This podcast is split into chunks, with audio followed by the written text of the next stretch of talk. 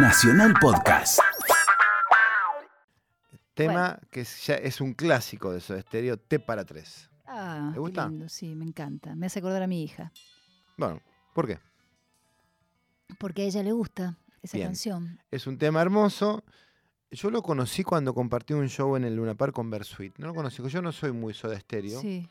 Y este. A ver, pregunta, ¿esta canción es de Soda Stereo o es de es No, Cerati? Soda Stereo. De él, pero la, la hizo popular Soda Stereo. Ah, mira. bueno, Siempre pensé que era de su etapa solista. no, de Canción Animales. Mira. Que creo que es medio de los últimos de Soda Stereo, ¿no?